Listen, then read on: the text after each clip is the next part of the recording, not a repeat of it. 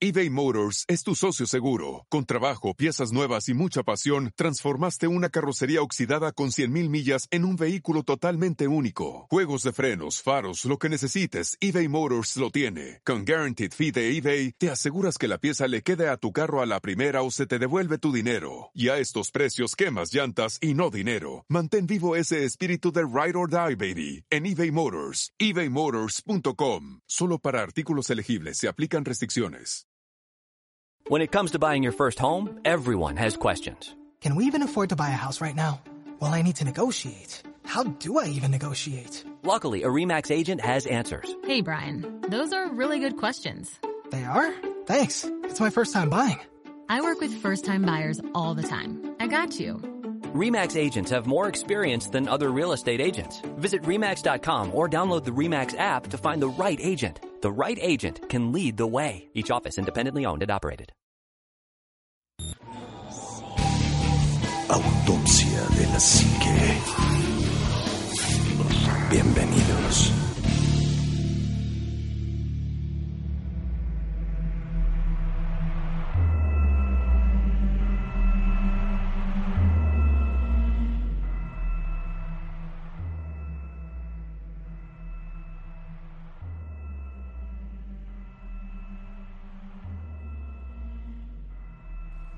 Muy, muy, muy buenas noches, bienvenidos a otro programa más de Autopsia de la Psique.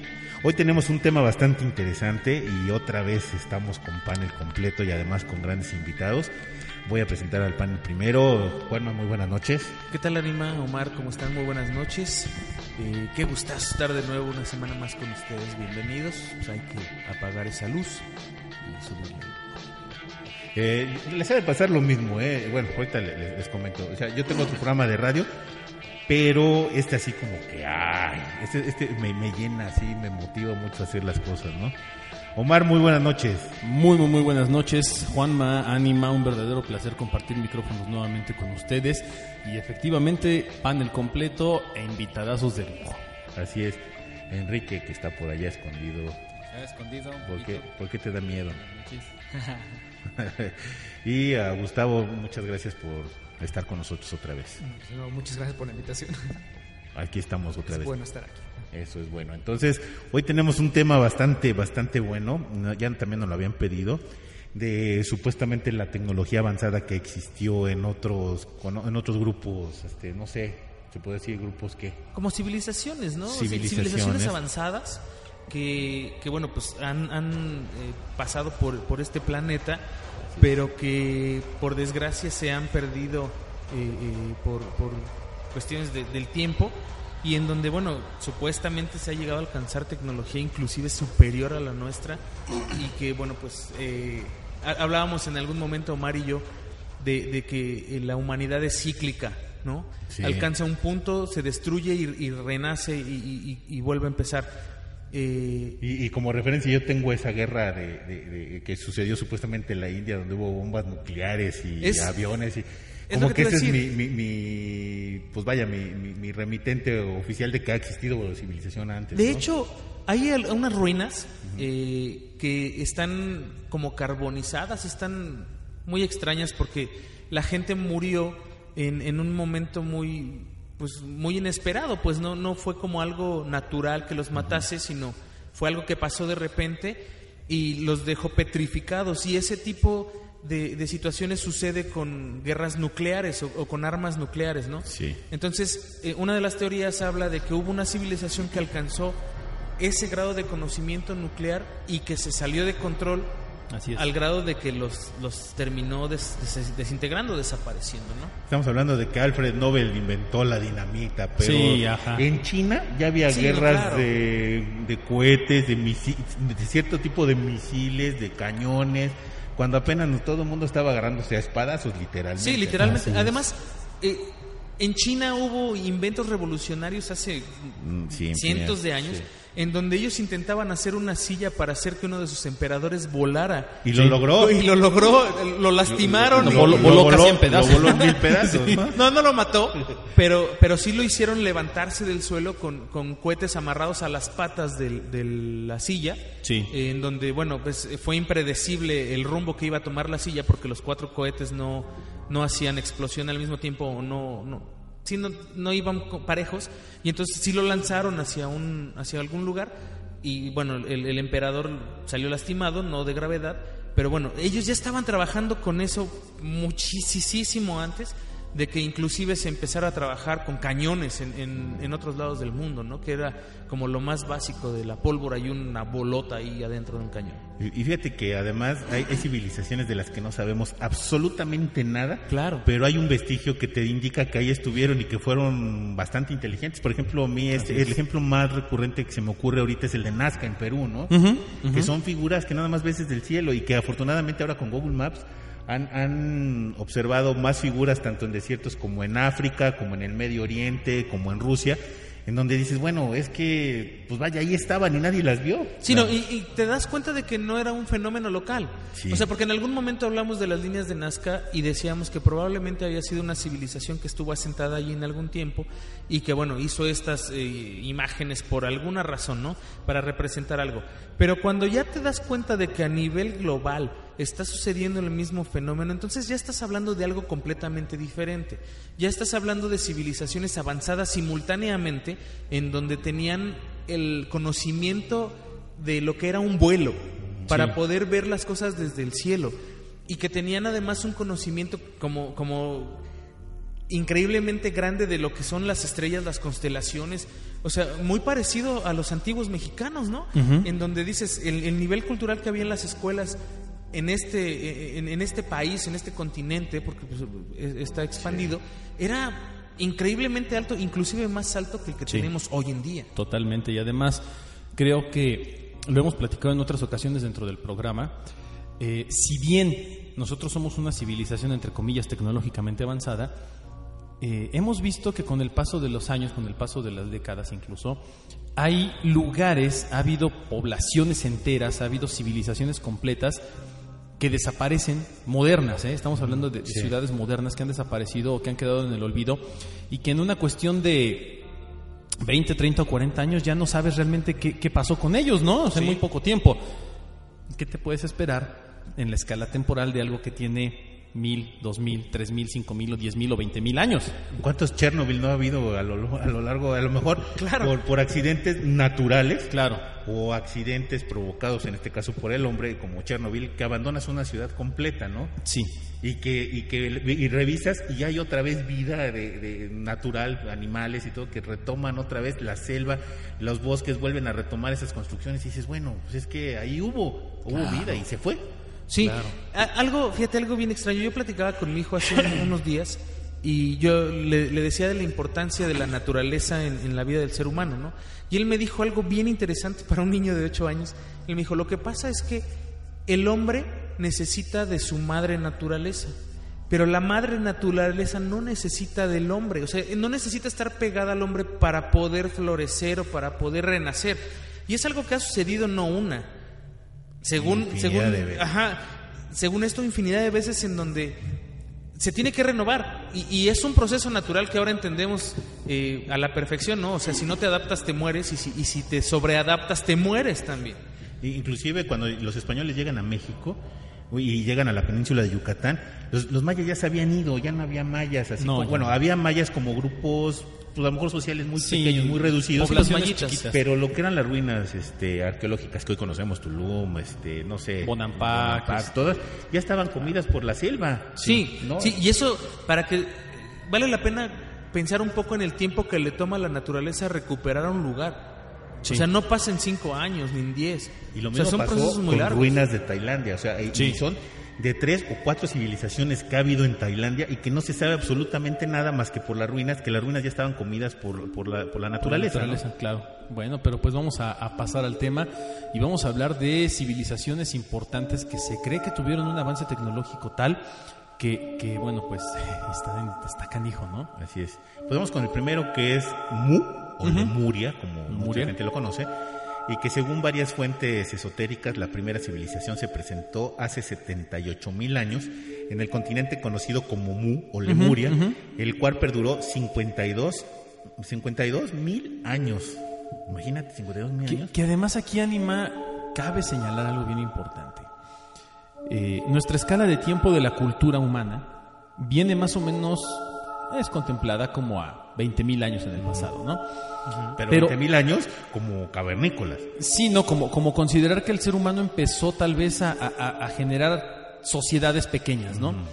Eh, una civilización, bueno, vamos a hablar, claro, nómadas. vamos a hablar de una civilización avanzada tal vez, ¿no? Los sumerios, por ejemplo. Se habla de eh, un periodo más o menos de 10.000 años antes de Cristo, 15.000 años, ¿no? A lo mucho, a lo mejor. Los egipcios, hay vestigios que dicen 5, 6, 7, este, 8.000 años a lo mucho Los antes de chinos. Cristo. Los chinos igual, 3, 4 mil años antes de Cristo. Pero eso es el parámetro que nosotros manejamos de, de miles de años antes de Cristo.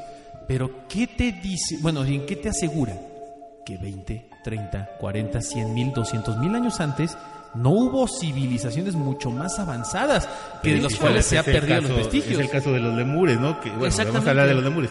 24, 24 mil años antes de Cristo. Claro. Que, además eh, hay mucha gente que dice, ¿por qué, ¿por qué si hubo esas civilizaciones no quedó algún remanente de ese conocimiento? Sí quedó, o sea, los sumerios, y, y Omar los, los mencionaba, son considerados una de las primeras civilizaciones que fueron registrando y obteniendo avances científicos, o bueno, algún tipo de avances dentro de su, de su sociedad. Y, y estás hablando de que ese conocimiento tuvieron, tuvieron que haberlo retomado de algún lugar. O sea, no es cierto eso de que todo se ha perdido en el tiempo. Yo creo que hay cosas que quedan, ¿no? Y, y- y que se van arrastrando y que se van modificando y que es cuando encuentras un nuevo conocimiento, a lo mejor que ya se lo achacas a alguien más nuevo. Pero en realidad viene de conocimiento ancestral. Ahora, Sí. por ahí está, y, y creo que, que ustedes lo saben, el, el mito este de la Antártida, de los Atlantes, de, o sea, civilizaciones que desaparecieron de, de- de- de la faz de la Tierra, pero que hay evidencia de que existieron y que tenían conocimientos increíbles. Se habla del Dorado, por ejemplo, Dorado. De, la civilización del Dorado, en donde había inclusive naves que los llevaban de un lugar a otro. O sea, estás hablando de tecnología, no nada más de propulsión, sino antigravedad. En una Bueno, civilización en, en que el está caso, en el perdida. caso de, Latinoamérica, este, decían que sí, efectivamente había globos como una especie de globos aerostáticos para poder hacer este tipo de cosas. Así como los egipcios, y eso está claramente demostrado, ya conocían la luz eléctrica, ¿no? Sí. Sí.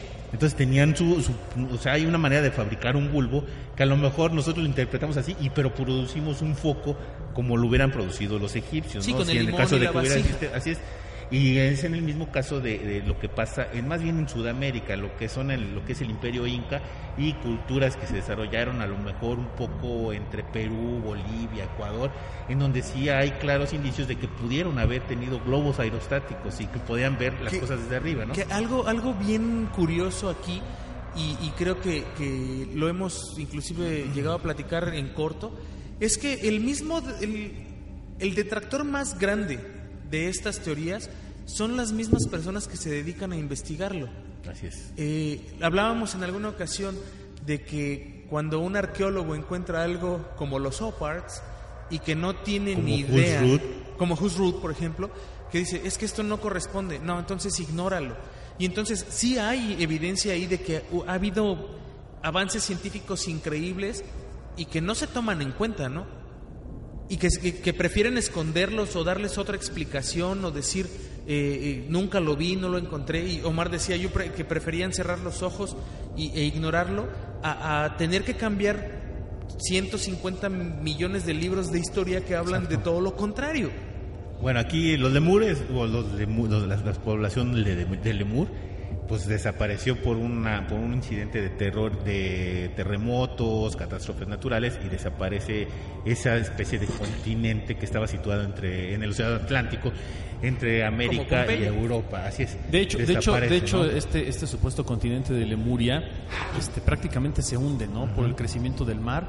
Eh, Sí. se, va, se va al sexto hoyo del infierno y, y poco a poco, conforme el, va- el mar va retrocediendo, surge un nuevo continente que, que se forma a través de las pequeñas islas que habían sobrevivido y que habían estado en zonas más altas. Y este nuevo continente que surge es precisamente el que da paso a la siguiente cultura, que tal vez es la cultura antigua más, más importante y más famosa de todos los tiempos, que es la Atlántida. Sí, como que es, la- es el remitente obligado a las, a las este, A culturas avanzadas, claro. desaparecidas. ¿no? Exacto, ¿no? Entonces, después de Lemuria, se hunde, se hunde el continente de Lemuria, surgen algunas nuevas este, te- territorios que, que forman un pequeño, entre comillas, un pequeño continente que eh, da vida a la civilización atlántida.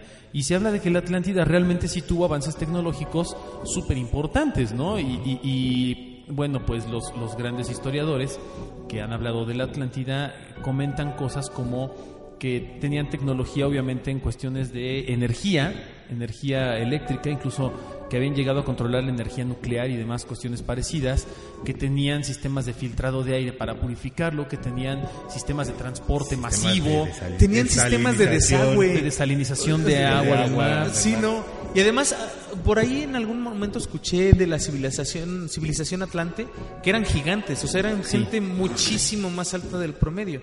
Y eso también generaba que tuvieran una estructura ósea más grande y una cavidad cerebral más grande, lo Así cual es. les permitía utilizar o tener un cerebro más grande y aprovecharlo de forma diferente. O sea, todo, todo va llevando un, Que una, aquí- una que aquí- secuencia. Y que además aquí, de aquí hecho- hay una persona que te dice existió la Atlántida y Sí. te lo dice Platón, ¿no? Claro, te lo dice Platón en, su- en sus famosos libros. Él habla acerca del continente. Él, él menciona Lemuria, de hecho, y habla acerca del continente que surge después de la desaparición de Lemuria y te da la ubicación más o menos que es exactamente en el, en el Atlántico. Ahora, curiosamente, aquí tenemos, por ejemplo, en México, una representación eh, histórica, tridimensional, por si lo quieres ver así, de, personas grandes que es en Tula Hidalgo y son los famosos atlantes de Tula, ¿no? Que, que te muestran gente de gran tamaño, con, con equipo avanzado, con, con herramientas tecnológicas que no podían existir en esa época y que pueden ser bien la representación tal vez por parte de estos pobladores en, la- en- en esta cuenca del país de estos personajes que a lo mejor llegaron a tener indicio o conocimiento Sí. de su existencia en algún momento. Y que desafortunadamente no sabemos mucho de ello porque cuando descubren la- las pirámides de Tula, Ya no hay nada. no, ya no hay nada y además este alguien tuvo la grandiosa idea de subir los Atlantis a la pirámide Exacto. donde no iban. Donde no iban. Eh, y quién sabe dónde los encontraron. Entonces dices, híjole, pues así como que ya no está el antecedente histórico de lo que debía de haber sido, ¿no? Claro. Pero bueno, ahí, eso- se pierde, ¿no? ahí se pierde. Entonces, esa, esa es la otra cultura, ¿no? La Atlántida es como que la que va en- después de, de Lemuria, sería como la... la y los atlantes, bueno, los atlantes huyen para todos lados y una, de ellas es precisamente Hacia que México. Quetzalcóatl es este, un- un- una persona de la Porque Atlántida. además se habla de que, de que Quetzalcóatl era una persona alta, una persona grande, Alta, blanca, blanca, barbuda. barbuda, inteligente, este, con grandes capacidades en cuanto a conocimientos de la astronomía, de la ciencia. Era, era arquitecto, o sea, Sí, claro, él, él claro. planeaba la- la- las construcciones de la ciudad junto con un equipo de supuestos sabios que, que no dudo que hayan tenido un mayor conocimiento que el, el general de la Claro. población, pero él era el que controlaba, ¿no? Yo quiero esto y, y lo hacemos así. Muy al estilo de los egipcios, Claro, que mira, tuvieron otro, pro- Fíjate, otro, otro y, tipo de y cosas. ahí te va, ¿no? La primera gran coincidencia a nivel global en cuanto a las sociedades y culturas de la antigüedad. Los basamentos piramidales y las pirámides. Son, son Son- igualitos. hay unas que son idénticas y dices, Sí. bueno, ¿cómo carambas en una época en la que no había comunicación por internet o por otros medios, se dan construcciones muy similares en países como México, que lo puedes creer en todo el continente americano si tú quieres. Pero hay, hay construcciones muy similares allá por China, por Europa, este, en Asia, en África. Han encontrado basamentos que son muy similares En Japón. en Japón a los que, a los que se dan aquí en, en- en México y en, Centro y Sudamérica. Rusia, España, también en España encontraron Claro. una pirámide. En. Rusia, en Rusia hay muchas pirámides que no se han dado a conocer precisamente por, por la cerrazón del gobierno ruso. Igual no que los permite chinos, ¿eh? dar a conocer estas cosas. Igualito que los chinos. Sí, están ay, en el, en el mismo la- Oye, y aparte hablando de los chinos, inclusive han encontrado este tipo de escritura china en todo lo que es la, la costa del Pacífico, lo estamos hablando de Oaxaca, de Sí, sí, Chiapas, sí. eh, inclusive en Perú, en Bolivia, en lo que es la, bueno, la costa pues, obviamente de... De hecho, hay una de investigación Japón, por parte China, de la- ¿no? Y dices, del- bueno, ese tipo de escritura solamente es chino. Hay una investigación por parte de la UNAM Ah, y Eh, en las islas del Pacífico. que, que habla de que los primeros eh, visitantes que hubo en, en el continente americano venían de China.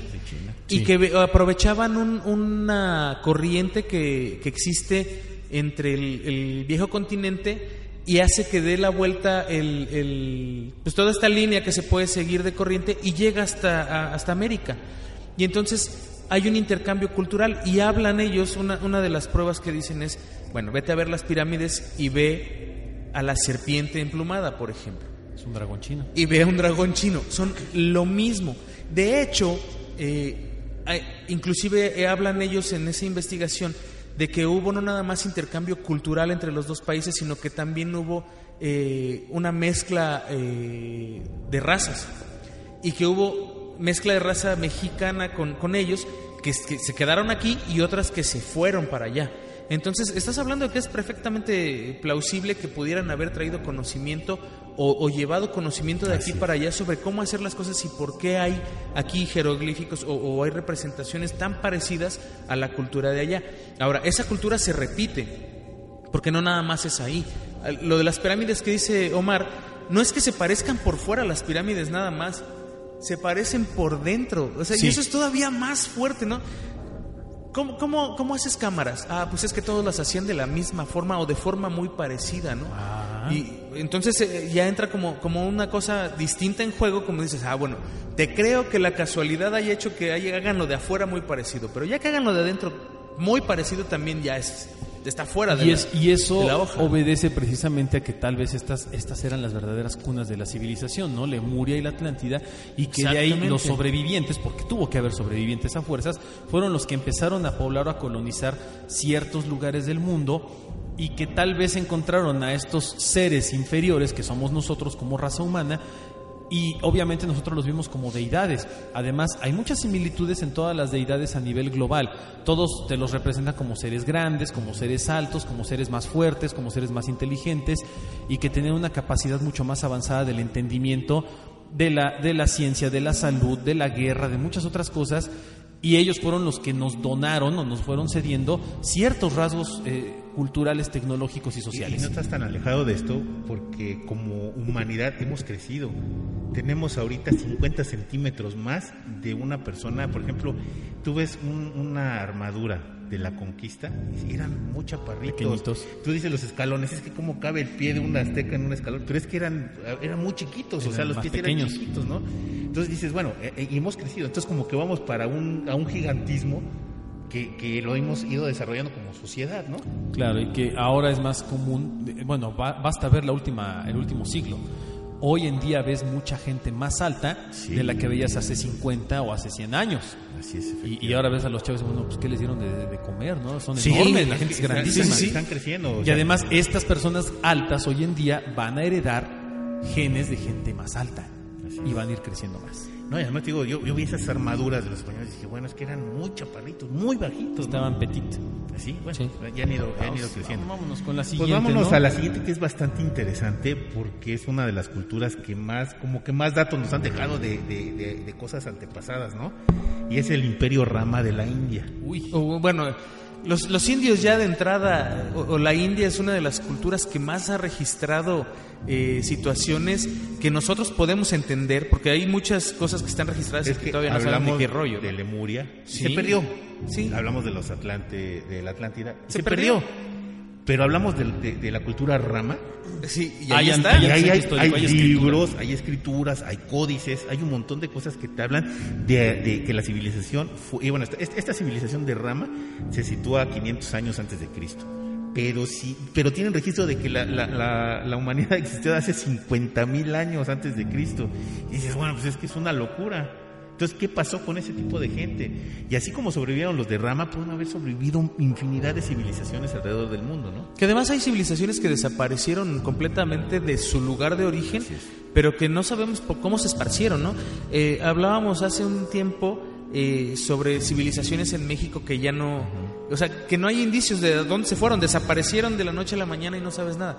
Pero realmente desaparecieron o lo que hicieron fue volverse nómadas de nuevo por alguna situación y, y- y repoblar otros lugares, ¿no?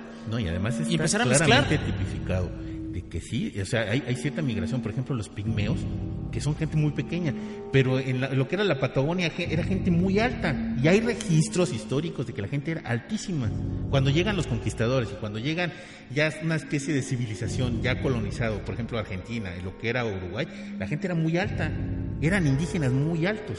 Sí. ¿No? Y está, bueno, tipificado. Pero, por ejemplo, aquí la cultura rama sí te dice, es que nosotros tuvimos influencia en China, influencia en, en Medio Oriente, y les enseñamos a construir esto, les enseñamos a construir aquello. Es por eso que la civilización de la India tiene muchas, muchas, mucho tipo de construcción, como lo tiene el Tíbet, como lo tiene Nepal, como lo tiene, porque sí tuvieron, y además ellos apuntaban todo, ¿no? Sí, sí, era- era- ellos registraban la- la- las situaciones que, que iban viviendo y eso ha ayudado mucho. El, el problema es que hay muchos textos que todavía están guardados. Muchísimos textos. ¿Por qué? Porque te hablan de una cierta sociedad y una y, y a mí lo que me llama mucho la atención es esta guerra nuclear que existió en la India, ¿no? Sí, y que hay, hay Que grandes- habla de las naves, ¿no? De, las, naves, famosas, ¿no? este, helicópteros, explosiones, este, Y que decían que, que el cielo se iluminaba de colores y que había Sí. nubes de gases que mataban a la gente y que te provocaban este que la piel se te volteara para afuera. Y, O sea, ya, ya "Caramba, había guerra bacteriológica y, y nuclear, biológica, biológica y nuclear. demás. Es, oye, perdón que te lo diga así, pero dudo que la imaginación de esta gente les diera para tanto. Sobre todo, no, no, no quiero demeritar, pero es que uno, uno solo puede imaginar con base en cosas que, entre comillas, has medio visto y las llevas al máximo, ¿no? Las, las exageras. Pero de todas maneras, si tú quieres hablar de una guerra de este tipo y de, y de naves voladoras y de todas estas cuestiones, tienes que haber visto por fuerza algo similar. No, y además lo dejaste, o sea, en, en- en Egipto está este eh, grabado en, en la piedra que hay un helicóptero, un avión, Un una tanque. nave. Y dices, bueno, pues, ¿alguien lo vio? Claro. ¿No? O, o alguien lo imaginó. Es como los dragones, ¿no? O sea, no los puedes haber inventado nada más así por decir. Aquí en México, Sí. en las pirámides de, Te- de Te- Teotihuacán, perdón, también hay esos jeroglíficos. O sea, está el dragón que, que menciona Omar. Sí. Y está también los aviones y las naves. o sea, y, al- y todo eso está también aquí en México. Sí, no, y ahí están las famosas rocas estas que encontraron en antropología, ¿no? Las Ah, que sí. platicábamos Ah, hace sí. poco. Hace poco que también están en el Facebook. Está en- de- de- de eh, para que las vean y se den un quemón de lo que de lo que se encontró, ¿no? Aquí en México, en el, en el Instituto Nacional de Antropología e Historia, que dijeron, no, tenemos estas piedritas bien bonitas que tienen... Que que tienen tienen- un miren, ovni". quiero que vean estas piedras, así, conferencia de prensa. Las encontramos, estaban ahí en las bodegas y, y tienen, en la madre, tienen un ovni. O sea, ya, cuando, ya cuando lo vieron dijeron, guárdalas, guárdalas, guárdalas. Chin, ya lo hicimos público. es- eso no, Sí. Y tenemos los opars estos de, de, de- de Guanajuato, o sea, y los, Sí, por ejemplo, sí, de los Olmecas, sí. inclusive hay opars aquí cerquita en la pirámide esta que está en Cuicuilco, ¿no? Ah, sí, por ejemplo, y, y realmente no se sabe, a, a ciencia cierta no está bien datada la antigüedad de las pirámides de Cuicuilco, ¿eh? No, porque supuestamente eh, eh, fueron Son este, anteriores al contemporáneos periodo- a los Olmecas. Sí, claro, o sea, anteriores al periodo azteca. Olmecas. Ahí lo que les afectó fue la explosión del volcán Exacto. y que tuvieron que emigrar para diferentes lados. Pero eran, es una civilización tan antigua como los Olmecas. De hecho, ¿no? todavía puedes visitarlas. eh, Sí, eh, están es. abiertas al público. Tú puedes entrar al parque. Y son de hecho, ya están todas cubiertas de, de- Pasto. de pasto y se ven No, preciosísimas. son bellísimas, be- como son unos redonditas. basamentos hermosos. No, y, y además hablando de esto, sí les comenté, ¿no? Que les iban a, a dar mantenimiento porque en agosto estuvieron grabando aquí Sí. el Día de la Independencia 2. Exactamente. eh, en la, precisamente en la pirámide de Cuicuilco. Entonces Efectivamente. va a llegar un remozamiento bastante padre ahí en No, va a, estar, va a estar muy bonito. Y bueno, vamos con la siguiente civilización, que es una civilización previa, podríamos decir, a los egipcios y que prácticamente son los que le dan cuna a la cultura egipcia. Estamos hablando de la civilización osiriana o los, o los adoradores de Osiris, que es una cultura que surge también, pero curiosamente esta cultura surge en el Mediterráneo seco. Hablamos de que el Mediterráneo fue un- fue un es un mar que se inundó, se, se volcó. eh, eh, se habla mucho de que hubo incluso un volcamiento por parte del, del mar que, que existía en el desierto del Sahara e inundó la cuenca del Mediterráneo. Y la cultura osiriana, Sí, por las, por las columnas de Hércules, ¿no? Exactamente. Que, que dejó entrar el, el agua. el agua, eh, se habla de que, bueno, de entrada, esto es un vestigio real, ¿eh? es un vestigio arqueológico. Hay más de 200 te iba a ciudades hundidas en el Mediterráneo. Registradas. Registradas, esto es, esto es real. Registradas. No estamos fumando es cosas, ¿eh? La cuenca de, de- de África, lo que es la cuenca de, de- de Grecia. Exactamente. Y lo que es la cuenca de, de Francia. ¿Has visto los estudios que tienen de sonar de esos lugares? Sí, son Sí. impresionantes. ¿Qué Es una ciudad. O sea, no, no, no. Haz de cuenta que el sonar registra puntitos, suponte, ¿no? sí, sí, sí, sí. Y, y cada una de esas eh, ciudades que están ahí abajo completas es un puntito. Exacto. Haz de cuenta que parece una güera con pecas, o sea, Sí, así, sí.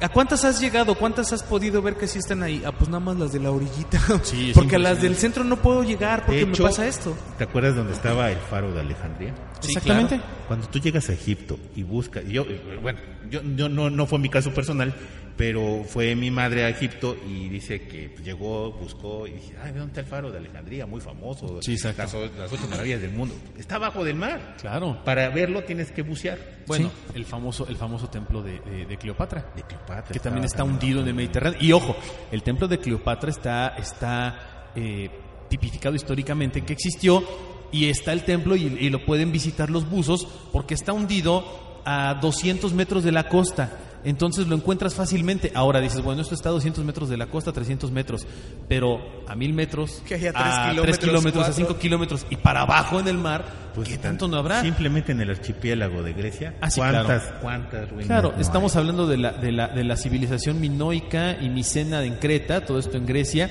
que bueno, son, son eh, remanentes de la gran cultura ancestral que fue la cultura osiriana. Y bueno, es una civilización que construyó, se caracterizó por construir enormes estructuras megalíticas. Eh, se habla de que tenían métodos de transporte como, la, como en la Atlántida o la cultura rama que ya comentábamos, que eran naves voladoras, eh, aparatos eléctricos. Y bueno, lo más curioso es que eh, las pistas que han dejado estas culturas vienen sobre los acantilados y debajo del agua, que bueno, se, se considera que era a lo mejor una, una, una vía de, de- de transporte como para un tranvía, una especie de tren enorme. Y lo más, lo más bonito que hemos encontrado por parte de lo que dejaron los supuestos osirianos es la plataforma que se encontró en Baalbek, en el Líbano, que es una plataforma de rocas que están eh, cortadas, que son enormes. Digo, para que se den una idea más o menos de- del tamaño de estas piedritas, nada más así, ¿no? Que son, son piedritas que encuentras eh, de- desde 2 metros, 20 metros, 40 metros de largo por 3, 4 metros de alto y que pesan pues de amolado entre 1200, 1500 toneladas cada una y son piedras que están cortadas. No, No. son, son rocas que arrastró el mar, no, No que el mar ni que la fregada, son No. piedras cortadas. No, lo, lo interesante no es que estén ahí esas piedras cortadas. Lo interesante es desde dónde Ah, trajeron exacto, esas piedras cortadas. Que está a kilómetros del lugar donde las encontraron. Porque Sí. además las analizaron y resulta que es un tipo de piedra que no está en esa zona y no es de ahí. Exacto, sino que la tuvieron que traer. Ahora, al- algún in- in- intrépido dijo, son formaciones naturales. Perdóname. Mis calzones son naturales. la naturaleza, desde que la conocemos nosotros como civilización, jamás ha sido así de caprichosa para hacer figuras geométricas No. eh, eh, en ese estilo, pues. O sea, te creo que haya hecho una piedra, pero apilar 300, o sea, No, ahí sí ya está no, como, no, no, no. como y además, difícil, mira, ¿no? Espérame, y además la naturaleza tiene formas tal vez sí caprichosas, pero eh, no tiene formas... eh, no, no, vaya, uno de los patrones que repite mucho la naturaleza es, es, es el, el, el- el famoso, la famosa espiral, ¿no? El nautilus. Sí. Es así. O sea, Sí, la- sí, todo lo que son las espirales de caracol, que es, eh, se me fue el nombre de este, la, la- la que le llaman la, eh, la, la- la ecuación dorada, se me fue el nombre ahorita, la áurea, la ecuación áurea, ¿no? La proporción áurea. Eh, gracias. la proporción áurea que te dice Que lo encuentras en pinturas. que lo encuentras en las pinturas, en la naturaleza, en las plantas, en los animales, en los huesos, en etcétera, la- en la etcétera. composición fotográfica. Claro, claro. Sí, que la encuentras, ¿no? Exacto, exactamente. Pero la naturaleza sí la hace, porque matemáticamente la naturaleza tiende a generar este tipo de fractales, porque es un fractal. Ahora, la naturaleza por sí sola rara vez hace cuestiones cuadradas, angulosas, Esféricas. esféricas. Digo, por más que arrastres una piedra, Sí, los no, ríos son- forman son- una, son una ovaladita, son caprichos, tienen redondel, pero no son esferas perfectas, ¿no? Como las de Colombia, o no son, o no son cuadros megalíticos de 1200 toneladas como los que encuentras en la, en la costa mediterránea, o sea, por favor. A- Aquí, aquí el punto sería más bien como ver qué tanto realmente se ha podido explorar de ese tipo de lugares. Nada, nada. No, yo creo muy que poco. sí. Yo creo que se ha explorado muy poco, Juanma. ¿Por qué? Porque bien lo hemos dicho, sabemos más acerca del universo exterior No, claro. que del universo interior. O sea, conocemos más el espacio exterior que el mar. No Es tenemos, que- no tenemos, tenemos Oye, la tecnología y- para llegar a la y- luna, y pero no que- tenemos la tecnología para ir al fondo Y- del y- mar. Y, que supuestamente hay tres civilizaciones subacuáticas, ¿eh? Claro. Este, hace poco que encuentran el, el- el- este tiburón blanco y que le encuentran con un cuchillo metido en la, Ajá, en la mandíbula. sí, oye. Y luego sacan otro y que tiene una lanza. Y, y vas y ya tienes una colección de siete armas que vienen del fondo del mar. Exacto. ¿No? Sí, que, y que no son para nada de, No son de- humanas. de acá afuera. ma- humana. Y además, fíjate, eh, tenemos tal vez submarinos que pueden bajar a- a- hasta las zonas eh, tal vez pelágicas o, o- o abisales del, del océano, pero ya son submarinos que no van tripulados y que además también el rango de visión en el fondo del mar es, Es- es casi, o sea, Sí. alcanzas a ver con las, con las lámparas más potentes que han llegado a, a- a- a- bajar, como en el caso del Titanic, por ejemplo, que han, y el Titanic que, que vaya, no está a 20 está mil metros, abajo, ¿no? claro. Este, el Titanic está creo que son 1200 o 1300 metros en el fondo del mar. Y ya no llegamos. Y, ya- y llegamos al Titanic con un, con un submarino no tripulado que tiene una lámpara ultrapotente y que te alcanza a alumbrar, ¿qué te gusta? Lo máximo, ¿30, 40 metros? No, menos. Ponle tú, ponle tú 10, 10 metros. 15, yo Te lo voy a 10, poner así de 15. fácil, Anima. Que alumbrar a 100 metros en el fondo del mar. 100 metros no es nada. sí, no, Na- o sea, tenemos basamentos piramidales que son más grandes que eso, por favor. Entonces, ¿cómo vas a alcanzar a ver una civilización que se quedó en el fondo del mar si ni siquiera puedes alumbrar? Sí, no. Tendrías que explorar todo el fondo del mar. Pero es que tampoco se puede. O sea, No, es, es, es prácticamente imposible. Con nuestra tecnología, Sí, no. Sí, es no, imposible no, no, no. todavía. La siguiente. La ¿qué siguiente es? civilización es bastante interesante. Ah, esta es muy famosa. Porque es la de Ugiger, Ajá. en el desierto de Gobi. En Gobi. Ah, En esta civilización, si tú dices, bueno, pues es que ya es el desierto, pero es- era una ciudad costera que tenía puerto y que ahora está en, en medio del desierto y que tenía, este, bueno, hay, hay clara presencia de que tenían elevadores. No, bueno, por favor. Y además cuenta la leyenda que tienen los bimanas, ¿se acuerdan de los bimanas? sí, como no, las sí, sí. Las naves que supuestamente son las que participaron en la guerra y que, que mencionan en, lo- en los, en la India. Así ¿no? es. Las naves voladoras y que además está documentado por un emperador chino que, que- que fue de visita. ¿Y que las a- vio? y que las vio, aparte las vio volar y que aparte habla como un imperio muy respetable de gente muy educada y además de un alto nivel cultural. Exactamente. Ahora, déjame, déjame nada más Sí, este, sí. eh, ir como, como eh, concretando un, un- un dato que es muy interesante en esta parte. Este, hay, hay un profeta norteamericano muy, muy importante que se llama Edgar Cayce, que es el famoso profeta dormido. Él, él profetizaba mucho acerca de los descubrimientos futuros de la humanidad y de lo que íbamos a ir encontrando poco a poco. Eh, Edgar Cayce, bueno, es, autor de muchos libros y es el creador prácticamente de la medicina holística y él habla de temas como la sanación, la inmortalidad este, y muchos futuros acontecimientos. Él habla del descubrimiento de muchas, muchas, muchas, muchas de estas civilizaciones, eh, más o menos en, el siglo XIX, él existe, y empieza a hablar de que vamos a encontrar en el mar Mediterráneo civilizaciones hundidas, de que vamos a encontrar grandes construcciones megalíticas, que vamos a encontrar rocas, que vamos a encontrar jeroglíficos y cosas parecidas, antes siquiera de que los exploradores empezaran a, a- viajar por el mundo y formaran esta, esta famosa sociedad de exploración que fue la National Geographic Society, que se crea a finales de 1800 con la intención de explorar el planeta. Antes de que existiera la Nat Geo, que, que hoy conocemos todos, él ya hablaba de que íbamos a encontrar pirámides, culturas, civilizaciones que habían existido miles de años antes que nosotros. Y él habla precisamente de esta civilización, al igual que de la Atlántida, él habla de esta civilización del Gobi y dice que vamos a encontrar precisamente todos estos vestigios e incluso menciona o hace mención de los famosos elevadores. Mira qué curioso, ¿no? O sea, es, Sí, es impresionante. O sea, ya, impresionante. ya digo, como para que sea coincidencia ya fue mucho, ¿no? No, y además, este, pues vaya, todo lo que nos falta descubrir, ¿no? Como las civilizaciones que supuestamente están en, en- en la Patagonia, ¿cómo se llama? Eh, de ¿Dónde está la nieve?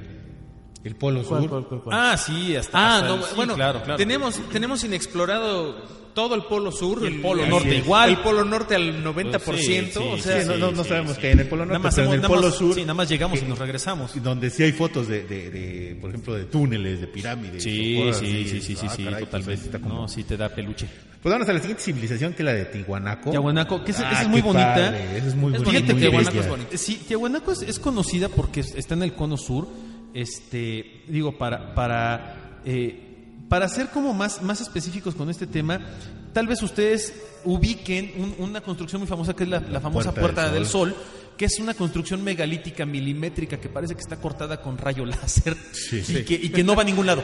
O sea, es, una, es un mendigo arcote cuadrado que que está construido de, de- prácticamente son tres piedras megalíticas eh, que forman una puerta que tienen un grabado muy muy atractivo de un lado Sí.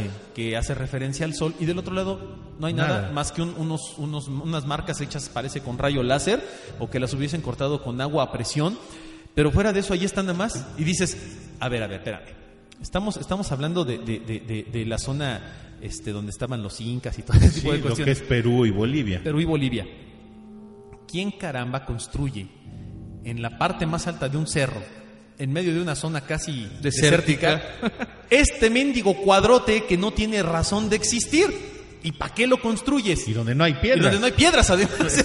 No, Ni pero- siquiera existe esa- esa- ese tipo Sí, de roca ahí, ¿no? Y además se dieron a la tarea no solo de trasladar las rocas, sino de tallarlas a la perfección y aparte montarlas en una piedra y en una puerta que no tiene ninguna razón de existir. Se habla de que la famosa Puerta del Sol es un, es un portal dimensional Es lo que o, te iba a o decir. la puerta de entrada de un agujero de gusano. Exactamente. Porque se han detectado ahí eh, vestigios de radiación, de ondas de radio, de, de campos electromagnéticos poderosísimos que no tienen razón de ser. No, y además hay, hay muestras de que de un lado hay, hay restos fósiles acuáticos que Sí. posiblemente son del lago, este, ay, se me fue el lago, el nombre del lago. Eh, ¿Tiquitaca? No, no, no. no, Titicaca, no, Titicaca, Titicaca. Y, y dices, bueno, posiblemente el, el lago llegó hasta allá, pero dices, bueno, pues qué onda, ¿no? O sea, Es que- y además estás en los Andes y lo puedes ver desde los Andes porque está construido Claro. de, de una manera que se, se puede ve. ver desde los Y además Que- en el Titicaca cabe señalar que hay, hay camarones. La leyenda local. y, y- e hipocampos. Sí, la, la Los leyenda únicos que hay. como muy, muy local o, o la leyenda que, que medio sobrevive ahí es que esa puerta era justamente para ir al lugar de los dioses. O sea, Sí. ahí podías ir a donde estaban los dioses a hablar con ellos y regresar a través de esa puerta. El punto es que los dioses no estaban en este plano dimensional, o sea, eh, era como, como un agujero de gusano, como dice Omar, en donde tú entrabas, llegabas a otro lugar, otro planeta, otro sistema, otra realidad, una Además hay que sea. recordar que la población que construye este tipo de cuestiones queda demostrado de que no tenía ni el conocimiento. Sus, sus casas eran chozas. Sí, o sea, ni siquiera había una construcción de adobe o cemento, no. Eran chozas, literalmente chozas. Por eso no hay ciertas ruinas arqueológicas. Sí, porque no sobreviven al Así tiempo. es. Pero en, en esta puerta, eh, pues supuestamente los, los eh, líderes religiosos y, y- y los gobernantes se podían acercar a los dioses. Ahora hay otro lugar muy parecido, no recuerdo en dónde está, pero está en una piedra enorme, como en el costado de un cerro, donde también hay una puerta marcada, un, un cuadro en, el- Ah, en- sí. en la, en la roca. Creo que es en África, ¿no? Creo que es en África. es en África. En donde se supone que cuando iba el, el, el chamán o el gobernante también, hacían un ritual ahí y se abría la puerta y podían entrar en la piedra y entonces llegaban a otra realidad en donde hablaban con los dioses. Esto no es nuevo ni es ni es nada más de esa cultura. o Y sea, no es difícil. Sí. Y no, y no es difícil. No, es este. Carl Sagan decía que podíamos atravesar dimensiones, nada más era que encontráramos la forma de. Exacto. Bueno, ¿no? el mismo Einstein, ¿no? Einstein Habla acerca de la cierto. capacidad de viajar a otras dimensiones alternas. Y que no era. O sea, que Y hoy en día, difícil, y además pues. hoy en día, algo que yo he mencionado mucho en los programas y que es una realidad, todos los físicos teóricos coinciden en la existencia del universo cuántico Del y de la teoría de cuerdas, del multiverso, en donde te dicen, sí, efectivamente, está comprobadísimo que hay varios universos. O sea, eso ya matemática y científicamente está comprobadísimo. La cuestión es que no sabemos llegar a ellos. Pero sabemos están. cuántos. En la Tierra. Pero ahí decía- están. Bueno, y- y inclusive Sí. alguien aseguró que había hoyos negros en la Tierra, que no eran tan grandes como para Da- no sé, tragársela. no tragársela, pero hay hoyos, hay hoyos, este, gusanos de Agujeros de gusano. Agujeros de, de gusano. Y dices, bueno, si ahí están, nada más hay que encontrarlos, ¿no? Claro, y además te digo, el universo eso- cuántico lo ha demostrado. Es lo que te iba a decir. Eso lo dicen los físicos, que existen. No, lo han comprobado. Sí. Y de, hecho, de hecho, una forma de comprobarlo fue el famoso bolsón de Higgs, ¿no? El bolsón de Higgs que, que descubren en el CERN, en este acelerador este, De partículas. de partículas, que está allá en Europa y que, y que de repente, a manera de capricho, dicen, ay, miren, encontramos la partícula de Dios. Y ahorita están trabajando precisamente en encontrar antimateria, ¿no? No, que ya tienen son- antimateria. ya- bueno, ya tienen antimateria, ¿no? Pero que lo Sí. que ahora quieren hacer con la antimateria es abrir un portal a otra dimensión. Dices, en la torre, o sea, ya, ya estamos llegando al punto en el que a lo mejor abrimos la ventana y decimos, ah, mira, sí, ahí están los otros. Yo nada más como chistorete, na- ya, yo nada más sé que ahí se peleó Flash y Flash Rebel. Fíjate, ahí, ahí la cuestión de la antimateria es, es un tema bien interesante, pero también es un tema bien peligroso. Sí. Porque la, la teoría es eh, que la materia crea las cosas, pero la antimateria se come la materia, porque es la Se parte negativa, se claro. neutralizan y entonces pueden generar inclusive una explosión más grande que una explosión atómica. Es igual como la aceleración de la Sí, partícula. porque es una desintegración masiva. O sea, ya- Masiva. y partes a la velocidad de la luz, ni cuenta te daría. Esa es una reacción en cadena. Es pff, ya, adiós, ya, Sí, no, se sí. acabó. Como el Big Bang. De hecho, el Big Bang. apagar la luz. de- no, de hecho, Sí, se habla sí, mucho. Los, físicos actualmente, los físicos teóricos dicen que el Big Bang.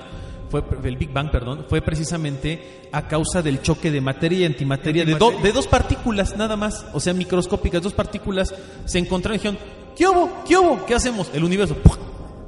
Y, y más rápido que la velocidad de la luz se formó el universo. Entonces, imagínate si estos cuates, con, con toda la tecnología que se tiene hoy en día, descubren la manera de abrir este tipo de, de- de herramientas energéticas Más bien de controlar. o de controlarlas. Entonces, yo creo que tendríamos la respuesta a todo esto que estamos hablando, ¿no? Pero, pero bueno, a mí se me hace una estupidez estar jugando con cosas tan, no sé, tan universales. Ah, está cuando bien. ni siquiera podemos regresar a la luna, ¿no? Está bien, que, que nos cargue el, que nos cargue el antimateria. Sí. Pero es que sabes que es un proceso necesario. Algún día hablarán de nosotros. Había una civilización en la Tierra. Hablando de civilizaciones y, y lo que les comentaba ahorita acerca de Edgar Cayce, Edgar Cayce también habla de otra civilización a finales de 1800 y dice, se va a descubrir una civilización cerca de la zona eh, de la Florida, donde está, la península de, de- de- de Estados Unidos y Florida, dice hacia el sur, precisamente da, da indicaciones como del Mar Caribe. Entre las y habla Bahamas acerca y de entre las Bahamas, Cuba, hay una zona territorial muy grande, hoy en día sabemos que se llama Península de Yucatán, dice donde encontraron una civilización que hacía uso de, grande, de gran tecnología, van a encontrar zonas arqueológicas desde ahí hasta el sur del continente, o sea, habla de, de- de todo el recorrido de Centro y Sudamérica, dice, y además un detalle muy particular es que ellos eran especialistas en manejar eh, torres de cristal, de roca, que son capaces de almacenar Sácate gran energía. Hace e 15 información. días encontraron dos monumentos Cuarzo, en, Mayas. Yucatán, mayas. Y hablamos precisamente de la cultura maya. Ah, ya hasta me espantaste. Una cultura que se, se, se encuentra realmente hasta, hasta finales de 1800, principios de 1900 encontramos vestigios de los mayas por parte de los arqueólogos y ellos mismos dicen, bueno, ¿y esto qué es? O sea, llegan a la, a la zona arqueológica de Yucatán y dicen, ok, aquí hay un montón de piedras y cosas interesantes, pero la selva se lo tragó. Y hasta mediados más o menos de 1900, bueno, entre principios de 1900 y mediados de 1900, y también por las cuestiones de la guerra dejamos de explorar mucho esta parte, empiezan a descubrir zonas arqueológicas como Bonampak, como Palenque, etcétera, etcétera, y dicen, bueno, aquí había una civilización, ¿y qué le pasó? ¿Quién sabe? Sí. ¿Y qué le pasó?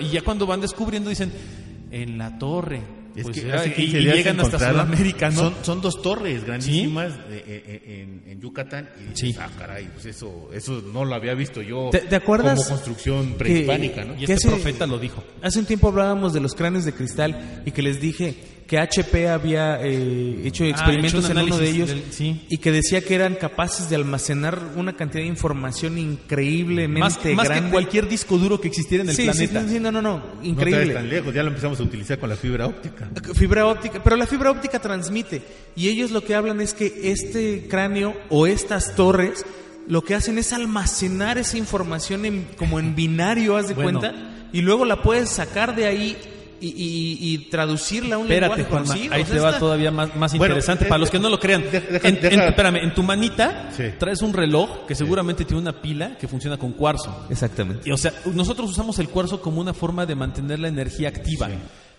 ¿Quién nos dice, bueno, nosotros lo usamos para un reloj de, de pulso, de pulso? ¿Quién nos, nos niega que estas civilizaciones también entendían, empezaron por esto y de repente dijeron, oye, pues no nada más produce energía, también puede guardar información. Y si le metes 10 terabytes, a ver si los A agarra. ver si los aguantan, ¿no? A- a lo No, y ahorita que estamos hablando de esto, vamos a precisamente a meternos a la siguiente civilización, que son los mayas. Exactamente. No, Los bueno, mayas es la civilización tal vez más interesante de toda la historia de la humanidad, Sí. porque además existe, Fascinante. existe el vestigio de su, de, su, de su paso por la Tierra. De entrada dejaron grandes ciudades, gigantescas ciudades, muy avanzadas. Eh, hay grandes vestigios del, del nivel tan alto de cultura y organización Y, política. y además lugar, y agarraron el lugar más idóneo para, para sentarse, ¿no? La península de Yucatán. Ah, bueno, perdón, pero tarugos no eran. Un montón No, de no, cosas. no, no, definitivamente. Como extinción Mira, de dinosaurios. Pero perdón, además, perdón que te lo diga, no. Yo no sé si ustedes han tenido la, la fortuna de ir a Tulum, por No, ejemplo, sí, ¿no? Tú cuando vas todo por la zona de la Riviera Maya y llegas a Tulum dices, bueno, estos desgraciados mayas tenían capacidad, para- tenían arqueología a más no poder, ¿no? Tenían un concepto de arqueología maravilloso. Arte, porque eran capaces de hacer obras de arte con su, con su arqueología. Y además los malditos escogieron el lugar más, el paraíso, para poner sus pirámides aquí, sus, su templo. Y dices, bueno, tenían vista al mar, al mejor mar del mundo, el mar Caribe, tenían su zona bien bonita, tenían eh, recursos naturales a lo bruto. Y aún así, desaparecieron de la noche a la mañana. Y no se sabe ni por qué. Sí, así es. No, y ni, ni los propios mayas que se quedaron tiempo después pudieron saber por qué se fueron. Todo Que yo, yo creo que los Es que mayas que están los mayas- ahora ya no son tan mayas. No, Bueno, sí, sí son es mayas, que- pero no son mayas de ancestrales. Los, los mayas, o sea, los mayas genéticos. los- los- todo Sí. el mundo los, los acuarteló, dijeron, "Estos son mayas. Pero los mayas tenían como 56 dialectos diferentes, ni ellos mismos se entendían entre Anima- ellos. pero ¿no? además llegaban desde la península de Yucatán hasta, hasta, hasta no sé, Honduras. Honduras. Bueno, se dice que incluso tuvieron, eh, llegaron a tener negociación o contacto con, con Perú, con las civilizaciones del Perú, Ah, con sí. los incas. No, y, oye, y había influencia no, entre incas y era una civilización tan especial que inclusive tenían con los aztecas, ¿no? O sea, y- Claro. y, además... eh, los Bueno, aztecas pero los aztecas, los aztecas le tenían miedo a los mayas, ¿eh? Queremos hacer un calendario. Ah, los mayas, ah, siempre tienes que hacerlo así, tienes que poner tu observatorio. Sí, tienes sí, que sí, sí, así, sí. tienes- Fíjense, Bueno, entonces, los aztecas, Dame un calendario, ¿no? una, una de las civilizaciones guerreras más fuertes. La más fuerte, la más dominante sí, la de más todo el dominante, la más conquistadora. Sí, tremendo. Que, que por puras barbas iba y aquí te voy a conquistar y me añado tu tierra a la mía y Oye, ahora pero ya- nada. Nada. A ver, vete para allá. Es que ¿Por qué, ellos, maya. ¿Por qué a ellos nunca les hizo nada? ¿Por qué, por qué Les- con ellos hubo un pelo. Y Porque había no, tecnología. y, y además llegaron, por ejemplo, hasta Oaxaca. Sí, O sea, sí, sí, sí. Hay, hay, hay presencia de aztecas hasta Oaxaca. Sí. Pero ya cuando llegan a Chiapas, que empieza la civilización maya, Ya no hay nada. ya no hay nada. No, y además, fíjate, curiosamente, ahí, ahí hablamos de otra coincidencia. Están los mayas y están los incas, que están, son vecinos. Ambas civilizaciones desaparecen sin dejar rastro alguno. Sí. Los incas, también se Los borraron del mapa. Y más otra- hablando, y más otra hablando- civilización estamos hablando de Machu Picchu y dices, oye, de, de repente vas No. viajando por las montañas de, de Perú y dices, Es lo que te iba a decir. oye, aquí hay una ciudad arriba, ¿qué onda?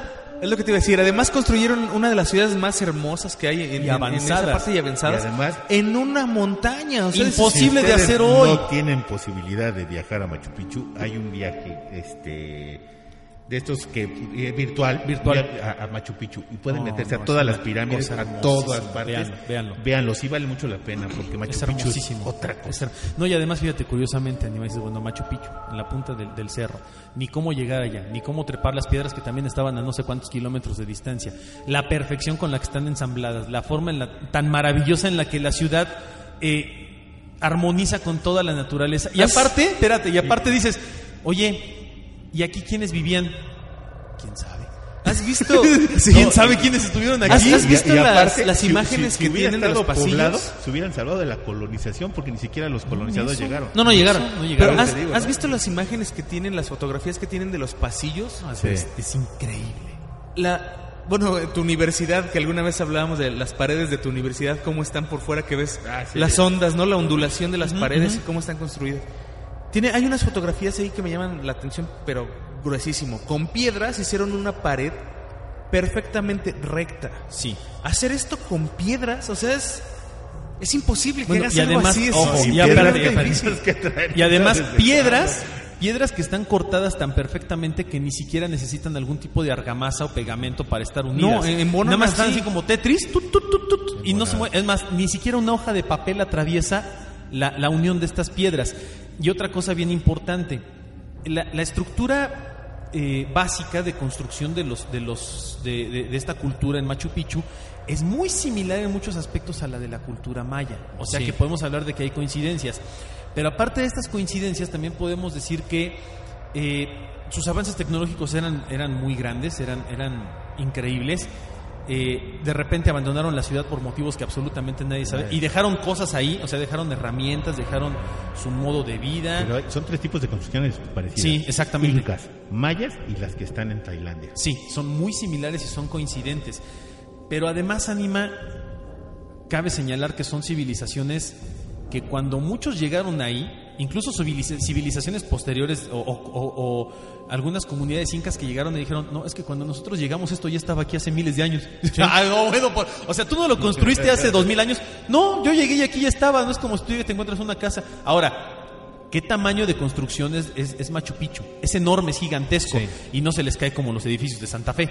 No, y, O sea, perdón, pero ni al caso. Y además el terreno es de bastante, de bastante No, muy complicado, muy Sí, es complicado. complejo construir ahí. Pues bueno, la, la siguiente civilización son la, la que supuestamente existió en la Polinesia, Sí. que es la que le dio vida a todas las islas de, de- de la Polinesia. Así es. Llámese desde Hawái hasta Nueva Zelanda, ¿no? Exactamente, y bueno, podemos hablar de, de, de- de todas las, bueno, todo lo que ha existido en las islas. Ahorita de entrada me viene a la mente el, el descubrimiento recién hecho en, en Fiji, en la famosa isla de Pascua, en donde se encuentran estas, estas cabezas Figurotas. enormes, ¿no? Y que todo el mundo siempre dijo, oye, ¿y esas cabezotas quién las puso ahí, no? Este, pues quién sabe, ¿no? Ya cuando llegamos ahí estaban todas viendo al mar, además, ¿no?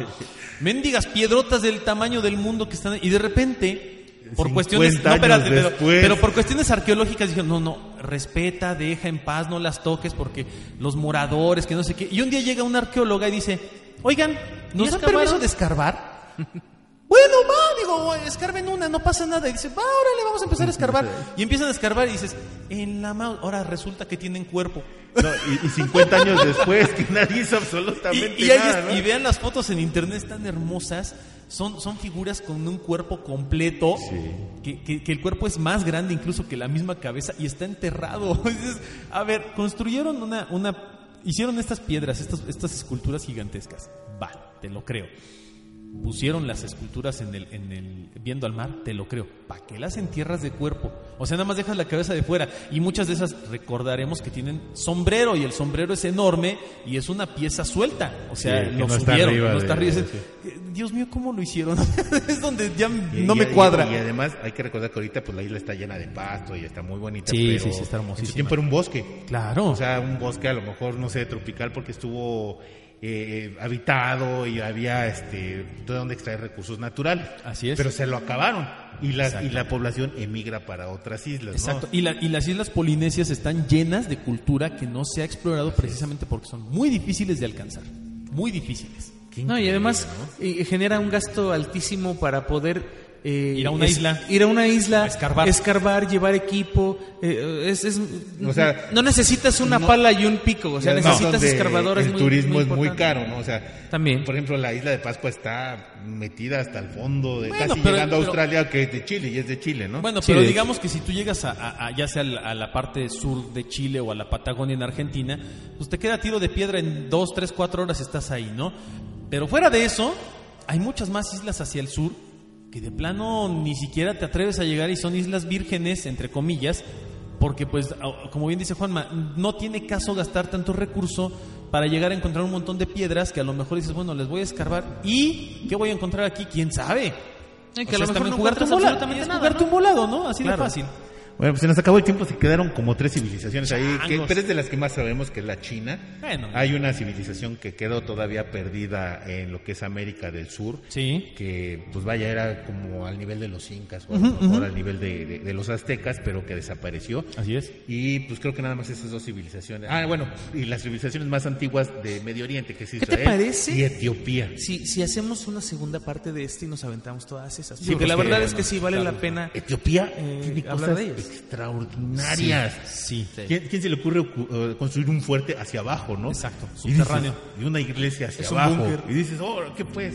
¿No? No, y hay, Sí, y hay- y hay excelente. cosas que están enterradas, ¿no? Literalmente en el desierto dices, a ver, hicieron esto y lo enterraron, ¿para qué lo entierras? Y no fue una tormenta de arena ni No, y además enterraron. este, la fosa está alrededor del castillo, ¿no? Sí, es sí, una iglesia católica. Una iglesia católica. Está, está, tienen la fosa y está la construcción hacia abajo, no hacia arriba. no, está hacia abajo. ¿Para qué? Para que no lo vieran los conquistadores y que no vieran a los bárbaros. No, eso Para está maravilloso. está, está impresionante, impresionante. Y también un día hay que hablar de, de- de Jerusalén porque en Jerusalén Uy, hay un montón de cosas hay por ejemplo, la iglesia del- de, de- donde está la- el nacimiento de Cristo, la cueva Sí. de... de- ay, las escaleras le pertenecen a una religión, el techo le pertenece Sí, a otro. sí. El piso es de otro lado. El costado, el costado sí. es de otro. Es como la torre de Babel, eso. Sí, entre Y- y todos, pusieron viven, ahí. Y todos viven así, ¿no? O sea, el techo vive la, la religión, no sé, creo que es etío- etíope, la, que vive arriba. Y eh, qué, qué curioso, ellos Sí, es festejan arriba, los ortodoxos a un lado, los, a los católicos. Es una belleza, es una belleza. Y así como eso hay en Jerusalén infinidad de cosas, ¿no? Pero Así es. Se nos acabó el tiempo, Híjole, lamentablemente, y eso se me, se me fue ya de... No. Bueno, Ni Omar, hablar. Muy buenas noches. Muy buenas noches, Ánima, Juanma, Guski, que un verdadero placer estar con ustedes aquí y, y estar compartiendo este tema que la verdad nos, nos generó pasión de la buena. Sí. Eh, síganos a través de Facebook, recuerden darle like, recomendarnos, descargar el podcast y bueno, pues a mí no me queda más que desearles aterradoras noches. Eh, Gus, muy buenas noches. No, Gracias por la invitación otra vez. Y se fue el tiempo volando en realidad. se fue muy rápido. De volada. Y más cuando son así temas así muy apasionantes, ¿no? Eh, Enrique, muy buenas noches. Sí, buenas noches. Este, aquí seguimos. Gracias por, por invitarme de nuevo. Y pues buenas noches. Muy buenas noches. Juanma, muy buenas noches. Perfectísimo, pues eh, muy buenas noches, muchísimas gracias. De verdad que este tipo de cosas de repente te apasionan tanto que ni cuenta te das del tiempo, como bien dice Sí, Gus. no, se va de- se Pero de pues, la verdad es que sí, es, es, es muy padre de repente el conocer un poquito más de, de ese pasado que, que, Que dejamos tenemos. atrás, porque pues porque aquí es tecnología, aquí es otra cosa, ¿no? Y la verdad es que somos parte de ese pasado y tenemos muchas cosas que, que eh, retomar o que tener siempre presentes. Entonces, pues muchísimas gracias por escucharnos. Síganos en Facebook, descarguen iVoox, eh, quédense al pendiente de los podcasts, sale los jueves a las 9 de la noche. Muchísimas gracias a todos los que nos escuchan, ayúdenos a, a lograr que este podcast lo escuche más gente. Eh, si quieren venir, mándenos mensaje. Si tienen una historia, grábenla, mándenla. Si, quieren, la pasamos al aire o la leemos, escríbanla, lo que ustedes quieran. Muchísimas gracias y pues muy buenas noches. Hasta, hasta la siguiente. Yo soy su amigo de Coyoacán y esto fue Autopsia de la Psique.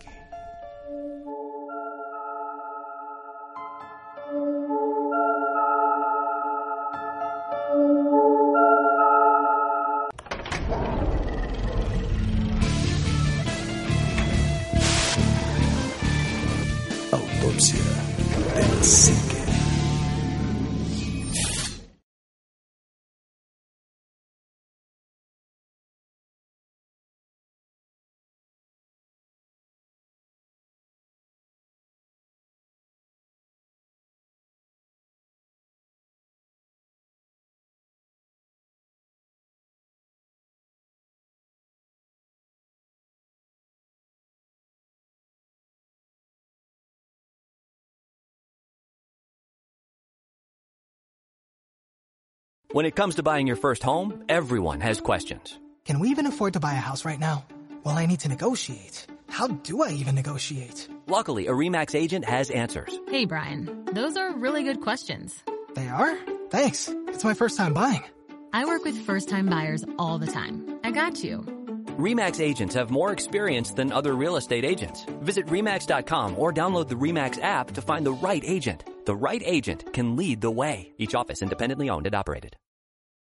Luxury is meant to be livable. Discover the new leather collection at Ashley with premium quality leather sofas, recliners, and more, all built to last. No matter how many spills, scuffs, or pet related mishaps come its way, the leather collection at Ashley is made with the durability you need for the whole family. Shop the new leather collection at Ashley and find chairs starting at $499.99 and sofas at $599.99. Ashley, for the love of home.